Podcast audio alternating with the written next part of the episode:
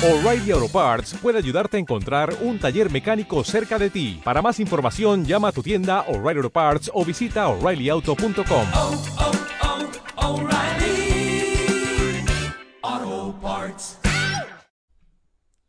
Hola a todos, soy Ruth Álvarez y junto a Óscar de las Heras y a otros profesionales independientes formamos el equipo de loentiendo.com, donde puedes encontrar información de utilidad sobre prestaciones, seguridad social, derecho laboral y empleo. En este podcast vamos a hablar de los tipos de contratos que nos podemos encontrar cuando valoramos una oferta de empleo. Así que, empezamos. En una oferta de empleo nos pueden ofrecer dos tipos de contrato, un contrato mercantil o un contrato laboral. El contrato mercantil es el que se firma entre dos empresas, entre dos autónomos o entre una empresa y un autónomo. Las dos partes están al mismo nivel, ya que ninguna de las dos tiene teóricamente más poder que la otra. Entre ellos se firma un contrato de arrendamiento de servicios para el que no hay un modelo oficial, por lo que ambas partes de mutuo acuerdo establecen las cláusulas por las que se regirá la relación mercantil. El contrato laboral es el que se establece cuando existe una relación de laboralidad entre el empresario y el trabajador. Es una relación que no es de igualdad, sino que es el empresario quien tiene más poder y dirige y organiza la actividad. El trabajador, por su parte, ¿qué hace? Poner a disposición del empresario su tiempo y su trabajo, que no es poca cosa.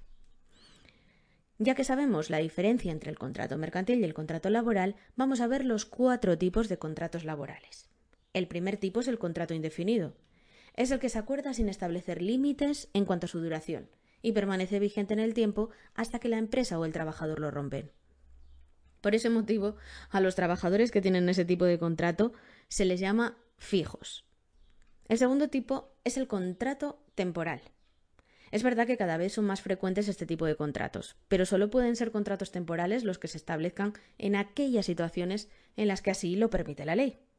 Para conocer si un contrato temporal es legal, lo primero es entender los tres tipos básicos de contratos temporales que existen. El primer tipo es el contrato de obra y servicio. Este contrato se puede hacer cuando una empresa necesita a un trabajador para hacer una obra o servicio concreto dentro de la actividad de la empresa. El segundo tipo de contrato es el contrato eventual por circunstancias de la producción. Este contrato se puede hacer cuando una empresa tiene una acumulación o un exceso de tareas, aunque sea dentro de la actividad normal a la que se dedica.